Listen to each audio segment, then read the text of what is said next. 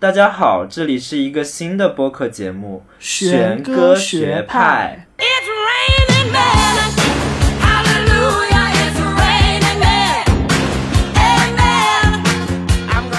点进来听这段播客的朋友们，这段播客当中有大量的内容剧透，所以你如果没有看过这个电影的话，请谨慎选择是否收听。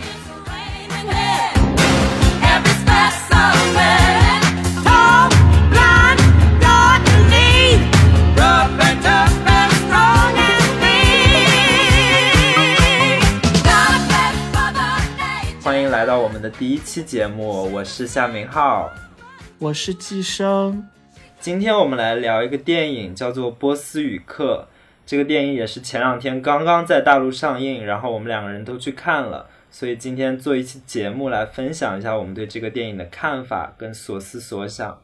这个电影它其实是去年二月份的时候刚刚在柏林电影节上映，之后又去了第十届北京国际电影节，有一个。奖项的提名，这样，所以也是顺理成章的引进了国内。季生，你对这个电影的观感怎么样？是还可以看的电影，就是在现在大陆这个院线环境下，如果说突然发现有这样一个电影的话，那其实是可以去看的，因为整个三月份也没有什么别的电影。我应该怎么说？就是我现在居住在一个所谓的五线小城市里面，然后像这样一个电影，它上座率就必定不会很高。但是你不能因为它上座率不高，你就假定会愿意去看这个电影的人会给你提供很好的一种观影体验。在我看这个电影的过程当中。就是有一些人会发出笑声，会有一些稀稀嗦嗦的讨论声音。当你配合着他们的笑声，还有他们的那些讨论声去看这个电影的时候，会形成一种非常奇妙的观影感受。其实我在上海看也没有很多人去看，整个电影院大概也就两三个人。这个电影讲的也是一个犹太人二战的时候被押送到了一个集中营里面，而且他是一个法国的犹太人，他因为。谎称自己是波斯人，逃过了一劫。具体是怎么逃过一劫的，反正也很离奇。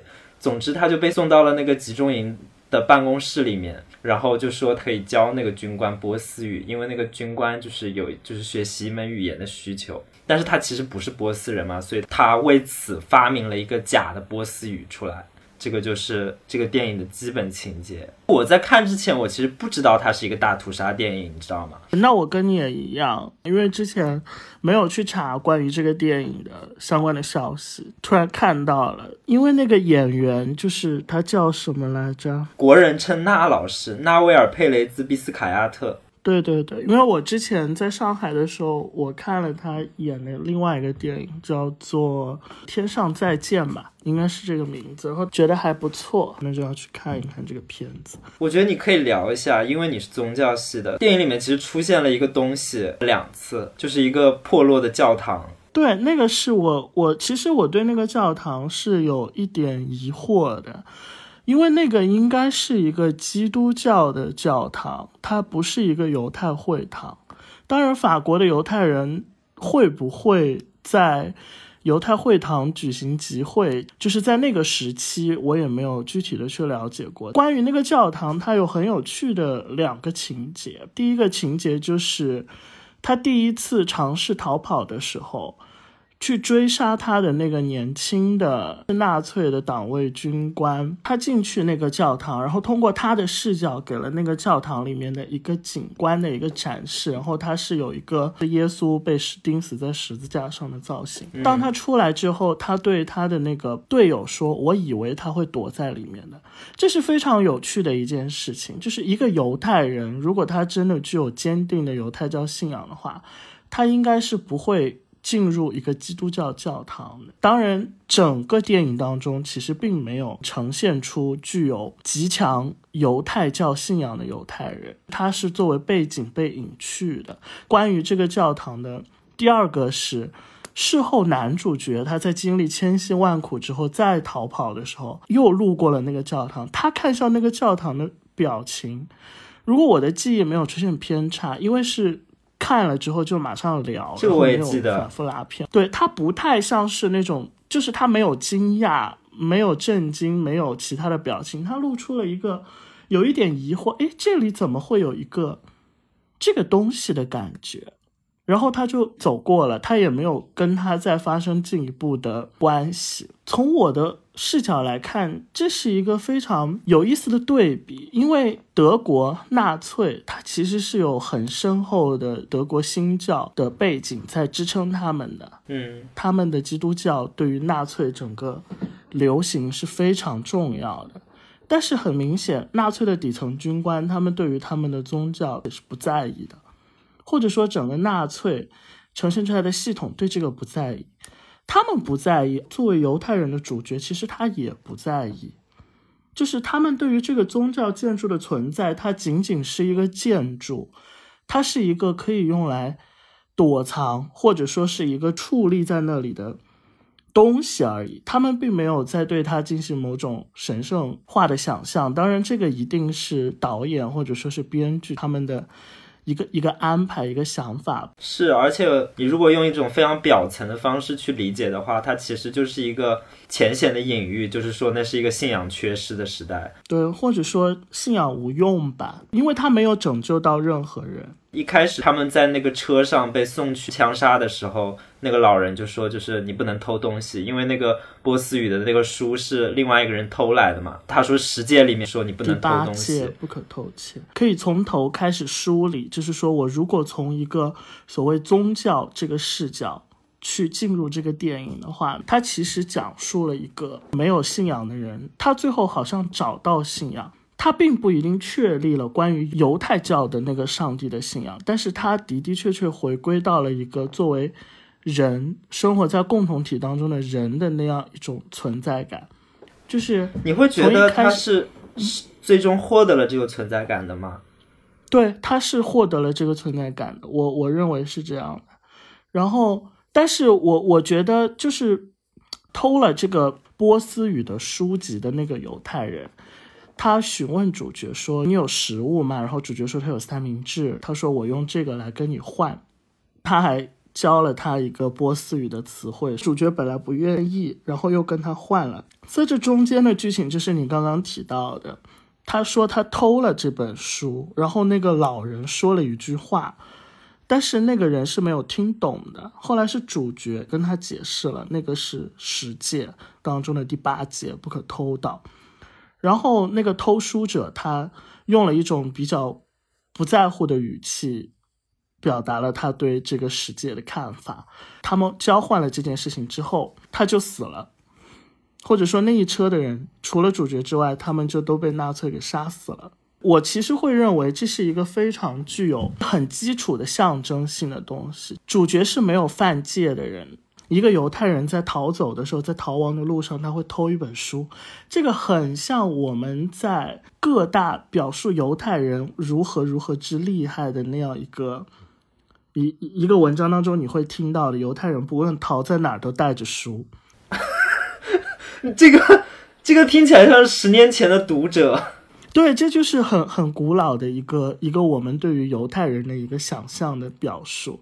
但是如果我结合这个故事，再结合一个宗教隐喻，那他第一，他犯了十诫当中的不可偷盗；第二，他把就是他们民族很重要的一个财富书换取了食物，相当于其实是用精神财富去换取了一个物质财富嘛。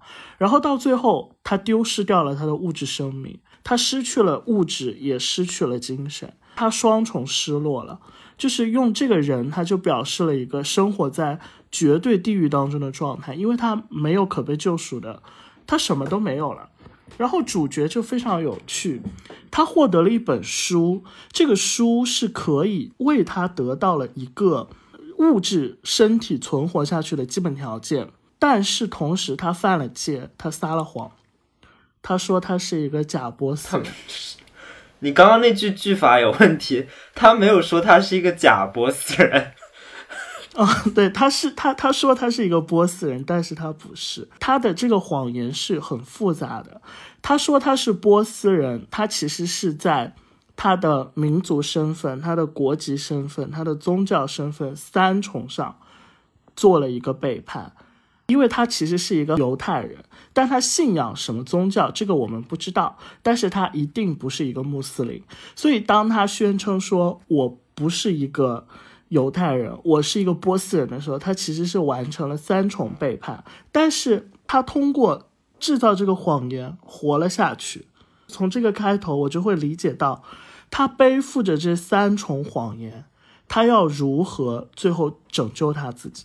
所以我会认为这个故事最后，他其实从来都没有完完整整的说出来，我是犹太人，或者说我是法国人，我是一个什么什么样的。但是他最后完成了这样一个转变，所以我会认为他是一个身心俱死的人。通过一个谎言，然后通过这样的一个历练过程，他最后成为了一个人。而且，那个人教给他的那个唯一一句对的波斯语单词也很有意思，对，爸爸就是爸爸。对，这个是在这个三大一神教当中寻求到一个终极 father 嘛，就是上帝。这个联想是我基于我自己的学习经历和生活经验，但我没有了解主创他们的背景啊，所以我觉得如果结合主创们他们的背景的话，再去看这个电影，可能会有一些更加有意思的理解。因为这个电影它其实是有原著的。它是改编自一个德国导演兼编剧沃尔夫冈·科尔哈泽写的一个故事，它的原名就叫做《语言的发明》。整个故事其实就是发明语言的故事嘛。然后这个导演拿过柏林的终身成就奖。导演是一个乌克兰裔的导演，乌克兰裔也很有趣。他其实应该是有东正教的背景，但是他拍了一个跟东正教没有关系的一个电影。然后当他展开他的故事的时候，非常重要就是当他第一次准备逃走的时候，出现了一个老兵。那个老兵说：“你。”不要再往那两个地方去了，因为那边你会死掉。回去吧，回去是你最好的选择。就是那个老兵，我觉得他是一个神迹，或者说那是一个考验。然后他其实通过了那个考验，因为你如果说往那两边去走的话，都是肉体消亡的结果。当时他还没有找到属于自己的精神信仰，也就是说，他如果死去了的话，那他就什么都失去了。但是他听从了老兵的话，他回去了。他回去之后，他要遭受肉体上的折磨，比如饥饿、寒冷，以及没有尊严，就是被人践踏，还有对他非常有敌意的那个年轻的纳粹军官的仇视。他可能并不能意识到，但是对于我而言，我认为他接受了这个试炼。他回去了之后，通过发明一种假的波斯语，他逐步的让自己的物质生活变得稳定。甚至是比较好的，在那个时代条件下。其次，他慢慢的在和德国人或者说纳粹军官的相处当中，他占据到了高位，他逐步的形成了自己的精神的形象，他的灵魂开始有了人的样子。以至于到最后，当他说他可以记住那两千八百四十个人的名字，然后一个又一个，一个又一个，一个又一个念出他们的名字的时候，其实他从那些人的死亡当中，逐步获得了他人的形象，就是从一个很低的状态，最后慢慢的跃升到了一个很高的状态。这个不太是，呃，基督教的观念，这个是比较犹太教的观念，就是人是可以通过自己的。行动去获取一定的跃升的。如果在基督教当中的话，那就是说上帝给你的，或者说你必须要，因为恩典是白白的嘛。犹太教也没有原罪的观念，所以它比较支撑我对这个主角做犹太教人物的一个理解，就是在于这里，因为他不背负原罪，他是被环境推着走的。他在被环境推着走的过程当中，逐步开始改造环境，最后形成他自己。这个其实是比较符合犹太人我理解的犹太教的观念的想法吧。这个电影里面其实还有另外一个特别大的跟宗教直接相关的东西，就是语言，一个巴别塔的隐喻。尤其是他自己撒了一个谎，他是一个假波斯人，然后他要去发明一种假波斯语。从他发明这个语言之后，他就进入了一种非常。糟糕的状态就是他跟周围所有一切人的交流都是无效的，或者说是被打断的。他只有在跟那个德国军官讲话的时候，才是有效的交流的一个状态。但其实，就算说没有发明贾波斯语这件事情，其实因为我最近正好在看那个共同体的焚毁，它里面就讲到说。巴别塔隐喻在整个大屠杀的过程当中是怎么铺展开来的？因为那些犹太人，他们本来并不是一个很严格意义上的共同体，他们散布在欧洲的各个国家，有的说法语，有的说德语，有的说意大利语。尤其是在这个电影里面，他送走了第一波他的同伴，就是那帮说法语的犹太人之后。后面又住进来了说意大利语的人，他根本就是语言不通的一个状态。在这样一个状况底下，这些犹太人他们也没有一个很强烈的，就是我们都是犹太人的共同体的意识。大屠杀文学或者说电影里面一种非常常见的母题，就是幸存者的一个愧疚。尤其是你看这个电影里面，他前半段基本上已经取得了这个。德国人的信任，那个德国人相信他是真的波斯人，他没有必要去赴死，但是他最后跟那个意大利人的弟弟换了衣服，因为他们那个集中营其实是一个中继站，就是在这里进行劳作之后，你去下一个集中营，下一个集中营是杀掉他们的地方，所以他就选择说我要去下一个集中营，我要去赴死。那个时候他其实愧疚，因为他自己其实知道自己是犹太人。身边的人也都是犹太人，但是他却因为一个谎言的缘故而获得了跟他们不一样的命运。其实之前很多大屠杀的文学或者电影里面都有这样的情节，尤其是因为考虑到一个很实际的原因，就是这些文学跟电影是建基在见证者的基础上的，就是大部分的见证者他们是活下来的人，嗯，他就变成了一个主题。我感到抱歉，就是为什么会有这个愧疚呢？你肯定是觉得说你也是犹太人，他们也是犹太人，我们是一个犹太人的共同体，所以我才愧疚。如果没有这种共同体意识的话，这种愧疚是不成立的。哦不，我觉得这是两件事情。就是第一件事情是，你作为一个人，你在那样一个非常极端的环境之下。因为那些人他都死去了，他是以一种非常悲伤的方式死去的。在这种情况之下，如果你对整个人生的这个意义，你是有可能仅仅作为一个人，你产生一种非常灰心的想法的。他可能就会觉得自己本身活着是一种有罪的情况。因为你想，很多人他在非极端的情况之下，在日常生活当中，不是都有很多人高喊着说：“我觉得我活着。”都有罪嘛？我很愧疚。排除掉他们很多是惺惺作态，或者说，呃，有一种呃自我怜悯的状况之外，那么在非常极端的情况之下，我觉得他是很有可能会让人产生对于生命本身的一种严重的。但是这里有一个问题，就是那些德国人并不觉得愧疚，或者至少表面上不觉得。问题就在于说，这个主角他被夹杂在两边之间，其实对他是中间派，对他又不是犹太人，至少声称不是犹太人，但是他又不是德国人，他是一个中间状态。为什么他在这种中间状态的时候往右边倾斜了？我会觉得影片在这个地方构建的不是很充分，他跟那个德国军官之间是具有语言上的直接关联的。当他们用他们假的波斯语沟通的时候，都是心与心的沟通。但是他跟他的犹太人同伴并没有这种心与心的沟通。影片后半段其实有插入这样子一个情节：那个意大利人就跟他的弟弟，他帮那个意大利人救了他的弟弟嘛。同时，他也看到了那种犹太人之间的同胞之爱、同袍之情，仿佛就是因为这样子一个情节。让他重新意识到自己是个犹太人，使他重新归顺到了那个集体当中。但是这个是不充分的。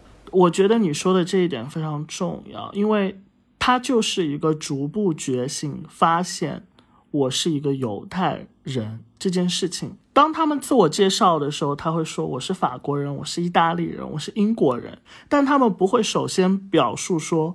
我是一个犹太人，他们的民族身份并没有凌驾于他们的国家身份之上。他不会自我介绍为我是一个说法语的犹太人。当时的犹太人确实离散，他们没有属于自己的语言，所以犹太复国主义者强调我们要说回我们的希伯来语，所以他们要去重新构建一个希伯来语，通过语言的方式去重新凝结犹太族群。但是对于这个主角而言，我认为就是除却人性善之外，他对于犹太人身份的不能说是认同，我觉得他是意识，就是逐步的发觉到啊。原来我是一个犹太人，这并不代表他认同犹太人的某种价值，或者说，我作为犹太人，我是一个怎么怎么样的人。我觉得他只是在整个外界环境的威逼，以及他生活周遭犹太人不断的被卷入到这样一个生活情境当中之后，他不断的发觉到我是一个犹太人。这个就是读那个阿伦特他的传记或者什么也好。他们这些德裔犹太人的知识精英，他们必然是经历过这样一个非常痛苦的思想转移的过程。原来我不是一个德国人，我是一个犹太人。他们必然会在外界的环境的威逼之下，导致他们突然意识到。那个痛苦感就会由此产生。他并没有导向纳粹，因为他不可能导向纳粹。如果导向纳粹，等待他的就只有死亡，而且就是精神和肉体的双重毁灭。但是他意识到我是一个犹太人，这一点他无法改变。他是被上帝拣选出来的，你是一个犹太人。最后就其实这个电影有很重要的一件事情，他并没有对犹太人的身体象征进行一个很直白的指涉。当他说我是一个波斯人的时候，你怎么会那么直接的就认同他是一个波斯人？如果他是一个犹太人，而且就是如果他还有比较强的犹太传统，那么当他就是你看他有没有进行割礼嘛？至少这是一个非常直接的表征，就是你至少能够从这上面怀疑他。当然，伊朗人是不是或者说波斯人是不是进行割礼这件事情，我说实话我是不清楚的，所以我我也不知道。但是我会觉得，他对于他本身，你直接一句话说我不是，然后我会说波斯语，这个故事的处理，它略微有些粗糙或者说草率。对，因为割礼它其实是一种社会仪式，它是集体生活的一个痕迹。但是在集中营里的人，他们一开始并不是被集体的工作联合到一起的。希利斯米勒在《共同体的焚毁》里面讲的一件事情，就是共同体这个东西，他说存在两种共同体，一种是让吕克南希的共同体，一种是华莱士·史蒂文斯，是一个美国诗人，他是借了一句诗，那个诗讲的是一种桃花源式的生活。一种土著的共同体，日出而作，日落而息。他觉得那是一个很美好的一个状况。美好的共同体是由大家一起生活、一起工作来获得一个联系的，大家才认同彼此是一个共同体。让旅客南希的共同体呢，他就是觉得说这个共同体其实是一个神话。我们一直在回溯那种过去的 good old days，那个东西其实它根本就不存在。真正的共同体，他觉得是被。死的深渊构建起来的，按照海德格尔的说法，就是死在总是朝向一个深渊的，朝向这个深渊的这件事情，才把我们联系到一起。具体到大屠杀的情境当中，就是我们共同面对要被纳粹杀掉的这个恐惧，这个恐惧或者说这个直面死亡的过程，使我们成为了一个共同体。但是在这部电影里面。他恰恰就是被摘出去的那一个人。对，不管从语言上，语言也是集体生活的一个非常重要的一个部分。他天天做梦都要念着那几个单词，他发明出来的假单词。他也不跟他那些说法语的同胞说话，也不跟那些说意大利语的同胞说话。从这个层面上来说，他的犹太人的共同体的认同被剥削掉了。但是从另外一个层面上来说，他也不跟那些人一起死。从一个剧作的层面上来说，他必然要想一个办法，让他重新回归到那个集体当中。当然，那个意大利人的故事是一个影子，尤其是他们其实彼此产生了一种主体坚信，互帮互助。我帮你杀掉那个可能会使你的身份败露的那个人，你帮我带肉罐头给我奄奄一息的弟弟吃。其实他在这里是有预设一个犹太人之间的善良的，因为所有人都知道他不是一个波斯人。严格意义上来说，除了那一个想要学习波斯语的纳粹军官之外，所有人都不相信他是一个波斯人。因为事实上，只有在这样一个前提之下，才能够让那个意大利的犹太人顺理成章的杀死那个被英国从殖民地抓过来的波斯人。只有这样才能成立。而最后，主角他代替他的弟弟去死亡，这是一个以牙还牙、以眼还眼的犹太古老教条。在这个故事当中，他们这一群犹太人，他们慢慢的回归到了一种。至少从形式上表现出来的他们的古老宗教信条，其实古老的宗教信条就是他们社会生活的方式，就是他们在这里，他们并不是仅仅在所谓的我跟你之间的聊，你信仰上帝，我也信仰上帝，所以我们是同一个宗教的信徒。他们不是这样的，他们在日常生活当中建立起来了那种最直接的帮助。电影当中有一个段落很明显的表现出来了，就是那些其他的那些犹太人。他们在听到说要被带走的时候的那些段落，就说不会吧？德国人他们需要那个什么什么呃劳动力，而犹太人最而犹犹太人最便宜，呃犹太人是无偿的，他们只杀就是呃呃苏联的或者说是波兰的或者说是哪里哪里的犹太人，而我们不是那的犹太人。如果说这是一个所谓的，就当它是很小的一个段落，但是如果说这是一个对于犹太复国主义。这个思想观念的一个呈现的话，它其实是非常的直白，或者说是非常的有力的。这是为什么犹太人需要一个自己的国家？因为他们流散在各个不同的国家当中，他们在各个不同的国家全部都是被压制的状态，而且他们彼此之间也不认为有联系。他们彼此之间也认为，哦，他们应该先死，就杀他们吧。我们是不会被杀的，因为我们不是跟他们一样。他们之间的这样一个状态，越发的显得出主角是特别的。因为我听不懂你说话，但是没有关系。我们通过彼此的生活，或者说你帮我，我帮你这件事情，我们似乎又寻回了一个犹太社区的生活方式。这个有点像另外一部电影。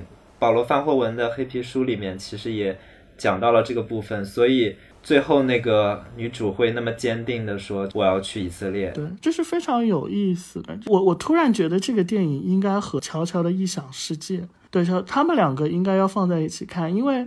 相对于比较苦大仇深式的，或者说非常非常，我不是说这个电影不严肃啊，但是相对而言，它表现的这个故事其实比较浪漫，它像一个血战钢锯岭，它当中是。充满着巧合和神迹的，或者说是一个剧作技巧，但是恰恰就是这些剧作技巧会让你感觉商业片的技法用的太重。就它和《乔乔兔》如果放在一起看的话，其实会发现非常有趣的对比。这个电影如果按照我一开始的说法，那它就是一个一个没有信仰的犹太人，最后成为了一个真正的犹太人的故事。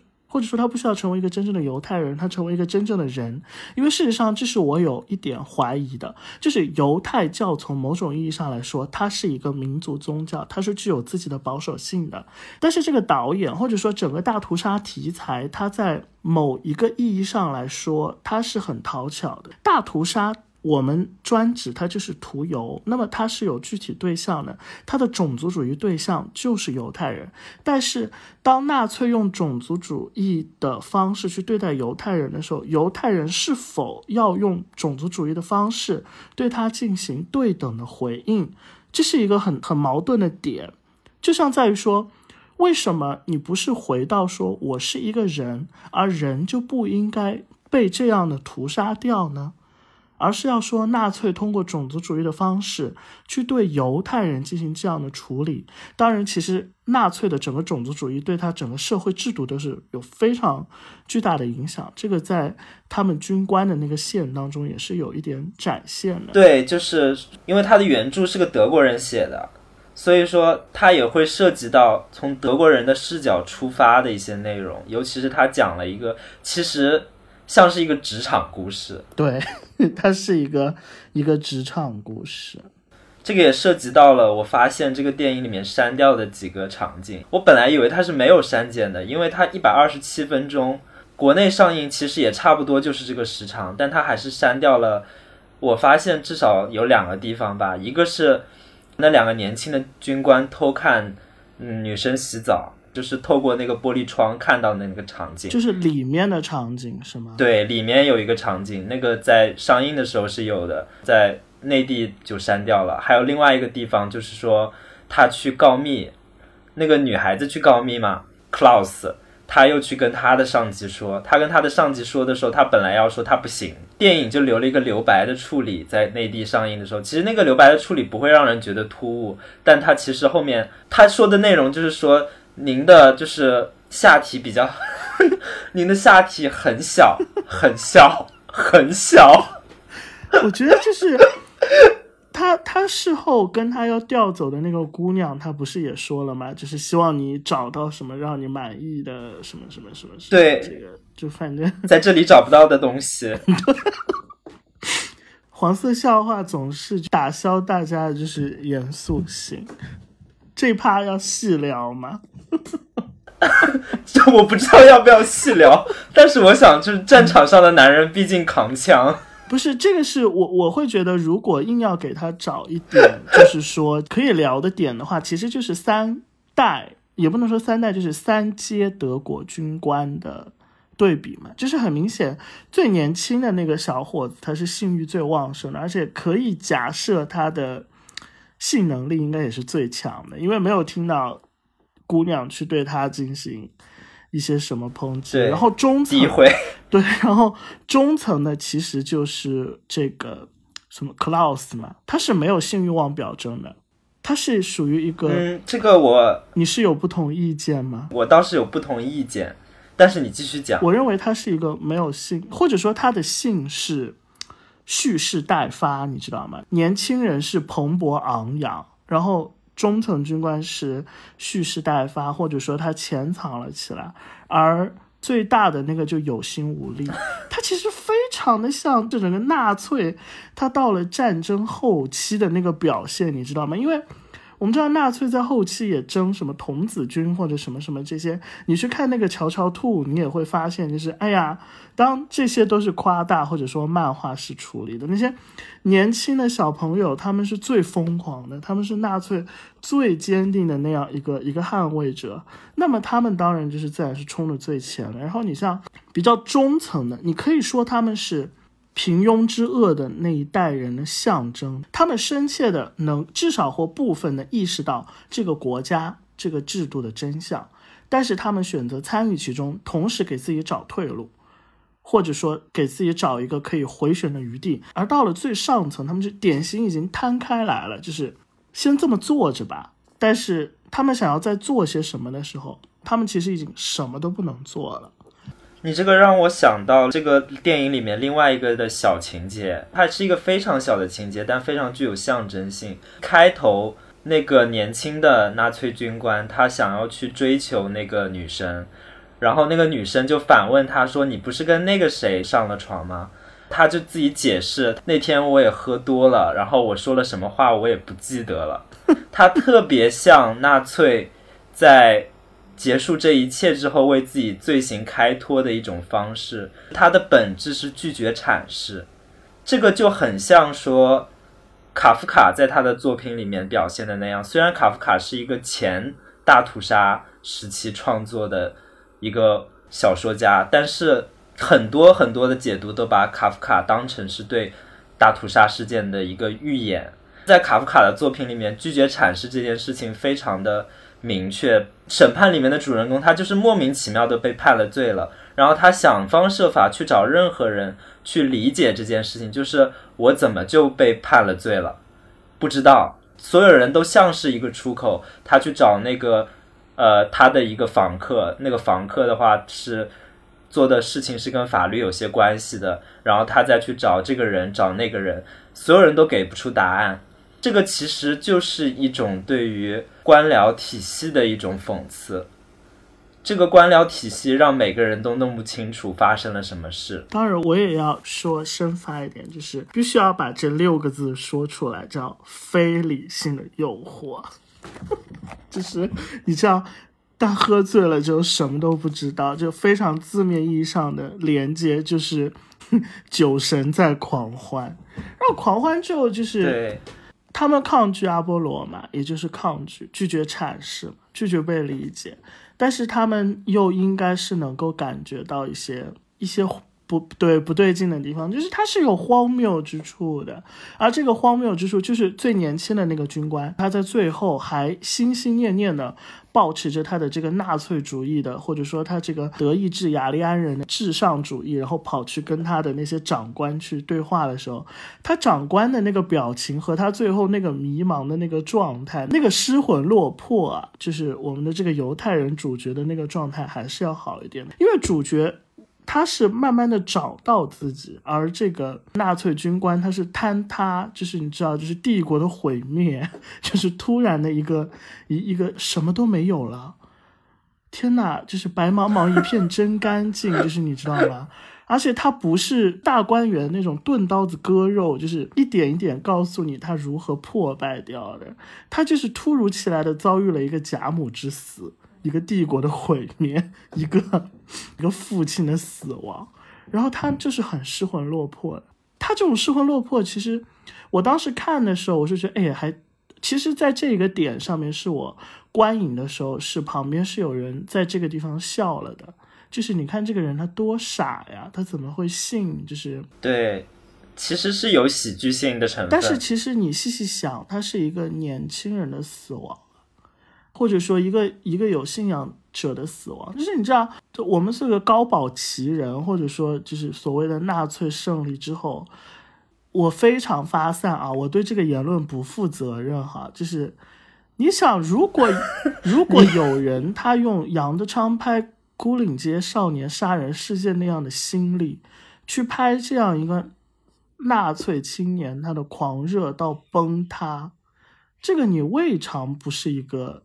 它是一个非常有趣的事情，我就说到这里，不要骂我。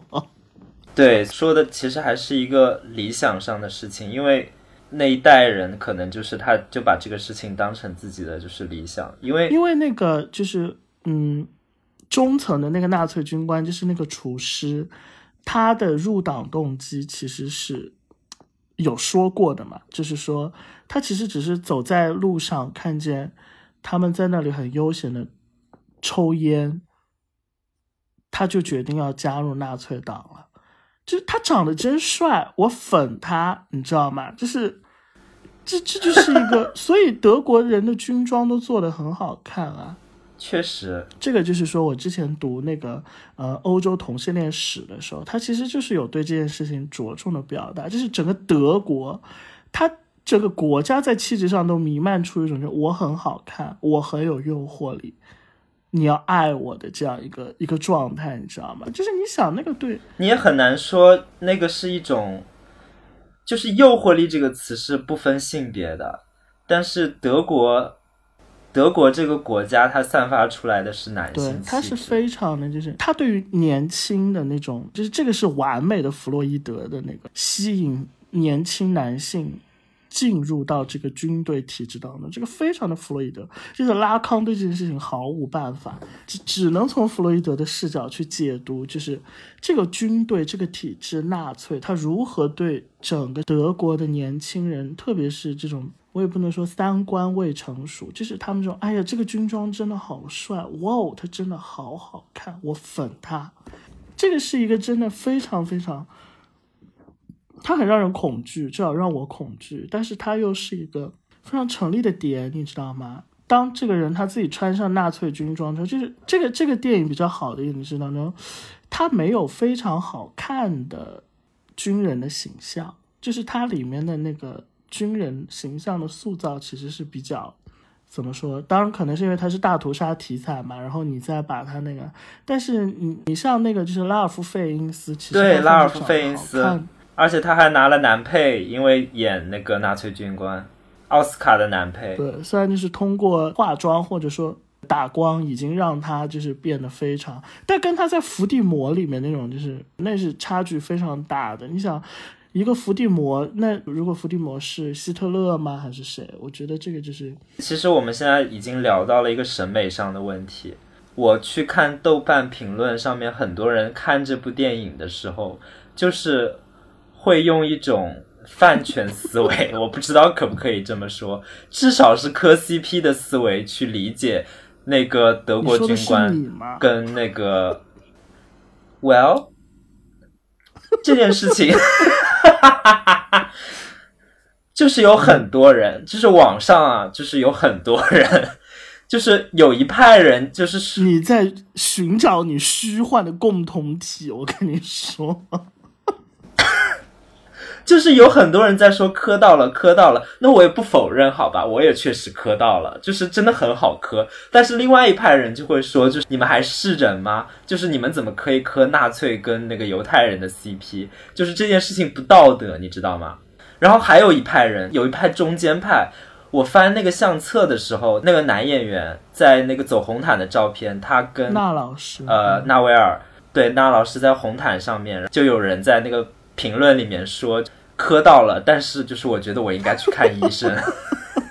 我觉得这个不能完全怪观众，就是这个电影文本本身，它有在做一些有的没的的。我只能说，如果抽空到当中的有一些元素，我觉得那个确确实实是。非常非常典型，或者说是非常能够抓住人，因为我自己也是一个呃耽美作品的受众，就是我认为它当中是有一些元素是能够抓住的，比如说战争的背景，敌我的双方。你会联想到一些耽美文里面的基本的人物架构，尤其是你还可以做这样的理解：那个年轻军官其实是暗恋那个他用一种对，所以他才想方设法要搞杀死汝爱的方式，就是我用枪射死你，也算是最终极的战友啊！天哪，好病态！我在干嘛？我在 PUA 我自己。这个其实涉及到另外一件事情，就是男性情谊。因为在这个电影里面，其实出现了两个兄弟，一个是那个意大利人犹太人的兄弟，一个是那个德国军官，我觉得叫他德国厨子吧，跟他全片没有出现过的那个兄弟。但是其实他们是不是兄弟这件事情，网上有一个考证，就是说德国军官他是戴了那个戒指，就无名指戴了戒指。但是全片又没有出现说他已经婚嫁许配给了哪一位女子，所以就有人猜测说，是不是导演在隐晦的表示说，他的所谓兄弟其实是他的同性恋人？那我觉得最最直接的就是他被人告发他和那老师有私情的那一段，他是说他不是，他没有违反任何规定。纳粹是很反对同性恋的，这个事情是没有疑问的。如果我可以把他这个角色当成一个同性恋去理解的话，那他的欲望只是一个被怎么说？通过这这个就非常复杂，你知道，因为他的兄弟去了德黑兰，因为你知道阿拉伯对于或者说整个伊斯兰教。对于整个欧洲地区，当然不是现在啊，就是现在当然就是人人喊打了。但是这个问题，我们接下来可以再深入一点点去聊，因为它过于复杂。就以前的那个阿拉伯，就德国在欧洲拥有什么样的男性魅力的存在？阿拉伯对于整个欧洲，它可能就拥有同样的这个性驱力，就是整个阿拉伯都作为一个。就是那所谓东方主义，萨义德是个阿拉伯裔啊，就是他不是一个华裔或者怎样，就是他的东方幻想的那个东方，他是中东啊，他不是说丝绸之国或者说是日落的地方，不是到日本这样的地方，那是日出的地方，就是啊，日出的地方，sorry。就我会觉得他的情况就会变得非常非常复杂，当然，这都是一些就是说，可能必须要你去了解这个东西。你知道美苏这对 CP 吧？盖里奇的那个那个电影叫《秘密特工》，或者说《救救局》。你吃美国与苏联特工之间的 CP，它的合法性和纳粹与犹太人的合法性，哪一个更强？或者说这两者？具有合法性吗？如果有，哪一个更合法？我觉得还是可以回答这个问题。吃美苏 CP 的更合法，因为那个毕竟是一种对等关系，就是在一个现代爱情话语里面，对等这件事情是被当成一个伦理共识的。但是在纳粹跟犹太的这个 CP 当中，是存在这个伦理上的困境其实我会觉得，如果从很直接的两个字面或者两个词语“纳粹犹太人”，你当时看下去，可能他是不能够发生任何情感上的交流，除了仇恨。但是如果回归到这个电影当中，我不是说我吃下了这一对 CP，而是我会去思索，比如说。这个纳粹军官他是脆弱的，而相对于而言，这个犹太人他是坚强的。因为纳粹军官他脆弱的表现就是他在得知他随口说的面包和树都是一个单词叫拉枝的时候，他暴怒了，他认为他受到了欺骗。其实受到欺骗之后暴怒。这是一个非常 manly 的事情，就是它是一个非常粗糙的男性气概的直接表达。如果我通过神话学或者说怎样的这样一个思路去去看的话，那老师他饰演的这个角色，他身上是有一种女性的韧劲的。他多次在地面上打滚，多次与大地产生关联，与水产生联系，这都是非常怎么说，就是直接女性特质的东西。有一个很重要的女性特质的特征，她是不死的。就它绵延，它永存，它它不是坚强，它是柔软，它但是它存在。你这个就像是德勒兹说生成女人。闭嘴，我讨厌德勒兹。然后就是当他通过这一次的事件，这个创伤之后，他活过来了，或者说他历经天像章子怡在《罗曼蒂克消亡史》里面，就是受尽磨难之后活下来了，他就坚强了。而且他在那那一个剧情之后，他就在精神上，或者说在他们之间的地位当中，他逆转了。就是你的的确确是我的保护者，但是其实是你更需要我。所以后来他选择去替那个意大利的那个弟弟去死，是这个纳粹军官非常生气，然后非常急切，甚至掏出了自己的阳具去捍卫这件事情。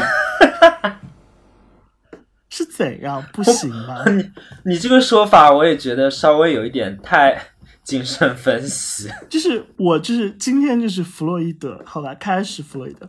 就是你的的确确，你看到只有当这件事情时候才是的，而且从这一个部分当中，你甚至可以再继续分精神分析下去的话，就是他其实是超越所谓普通性伴侣这样一个意义的存在，他是他的母亲，因为他的父亲是纳粹嘛。他其实对他的父亲是幻灭的，因为那个雄性的力量是不足以支撑他的，或者说你还可以假设他就是个性导错，他就是一个同性恋，所以他是一个同性恋，他才更加需要一种母性的力量去去安抚他的心灵。他要去到神秘的波斯，去到伊朗，去寻找一个就是一个穆斯林的国家，这个也非常讽刺，就是说。在犹太教和基督教中间的战争，他最后去往的地方是穆斯林，是伊斯兰教的地方。他杀犹太人，同时他无法认同自己祖国的意识形态，他寻找到的出口是伊斯兰教。这这是一个非常非常有趣的事情，不管他去通过何种手段，亲情也好，或者所谓解读出来的爱情也好，任何一种情感驱力，最后他竟然选择离开故土，去往了一个神秘的、没有人知道的地方，而且那里肯定不会比德国更好的。而且他去到那个机场的那一刻，他又遭遇了实在界的荒漠。对对对。是怎样？他被大他者抛弃了，是不是？或者说，或者说他被绝对的小他者包裹了？你知道，就是生造概念，德勒兹的哲学方法。我觉，我首先，我觉得我们已经进入到了某种能 吃的游戏当中。其次，我要说，嗯。德勒兹当初也是拒绝成为拉康的门生，那又怎么样呢？这这不妨碍我借用德勒兹的哲学方法，然后运用到拉康的话语体系当中去，就是说。你你那个实在界的荒漠这一点是非常重要。他那个崩溃，就是你知道他崩溃之后，他陷入了一种就是拉康特别喜欢的抑郁的那种状态，你知道吗？就是当场所有的人开始对他进行围着他，就是一个精神分析。就你说吧，尽放肆说。而且对于真的所有人来说，他就是不知道在说些对，什么就是不知。道在说些什么。全世界懂他的那个人，就说把他制造出来的那个人抛弃了他，你知道，这是与母体的切断，永恒的创伤。我的妈呀，他的自我不存在了。这不是一个弗兰肯斯坦的故事吗不？是弗兰肯斯坦，这是纯粹的拉康。出生就是最大的创伤事件，离开了温暖的母体之后，人就是孤独的、绝望的、破碎的，而且没有人可以再懂他。而且最大的你某种程度上来讲，我觉得就是这一套分析，你知道建立在一个很重要的基础上，就是演员的气质，你知道对，吗？是的，是的，这就是所以我说，就是他有脆弱，但是他其实是又坚强，就是他们之间还是有有某种火花的。当然，这个火花我不太能把它吃下去啊，就是我吃耽美很重要的一个原则，为什么不？他们要好看，就是单丑不吃，谢谢。丑，我觉得，我觉得这两个人的演我还可以接受。就我不太行。就山姆洛克威尔那个，就是他在那个三块广告牌里面那个造型，我也不接受是一样的，就是说。不接受吗？山姆·布勒克威尔很好看啊！他在那个里面的造型我不接受，你可以吗？我要他也穿了警服，但他是个美国人 know，I don't like America。你知道，尤其你知道，在这个电影当中，数度真的是数度，你就觉得他们两个要亲上了，是的，呃，不能说是的，就是而且就是，而且就是，我又想到一个很恶毒的遐想，就是如果他们真的在那个办公室里开干了，那个德国军官就会发现 他做了割礼，他是个犹太人，他不是个波斯人。但是我觉得，但是我觉得他发现这件事情不可怕，因为他其实就是说，本来这是幻觉嘛，就是他是他的一面镜子嘛，就是说，嗯，就我觉得他这不可怕，因为也可以随便，就是我比较喜欢凉爽的感觉，没有束缚的感觉，所以去做了割礼，巴拉巴拉之类的。我觉得就是他说什么他都信，你知道吗？就是他们的关系已经进入到这个状态了，就最后就是我喜欢凉爽，我喜欢。算了，我我们还是不要再继续这个话题了。我觉得你聊的很开心，哎，但是很奇怪，就是我不知道，就是那老师他是有犹太血统吗？好像是，因为至少你他演犹太人，你不觉得违和？我没有看过你说的他的另外一部电影叫什么？天上再见，那个是个纯法国的电影，主题相当于是也反战，然后也是我其实记不太清了，应该是一战的故事，他去参军，然后被毁了容，但他又是一个极具创造力的艺术的天才。反正那个电影主题也很复杂，然后服化道还算精致吧。他最后就是也是一个比较悲剧性的一个角色，无法再痛苦的与这个污浊的世界共存。所以，既然世界不能毁灭，那就我去死吧。我觉得他的长相是有那种，包括他的气质，就是拿捏的也很好。你把它放在一个错乱的时代背景里面，或者说是动荡的。革命的反抗的背景里面，它都是很成立的。在这部电影里面的话，成立，而且在每分钟一百二十集里面也成立。每分钟一百二十集里面是那个八九十年代，呃，艾滋病嘛，争取同志权益，这个他也很合适。我就很期待有一天他演一部关于六八事件的电影。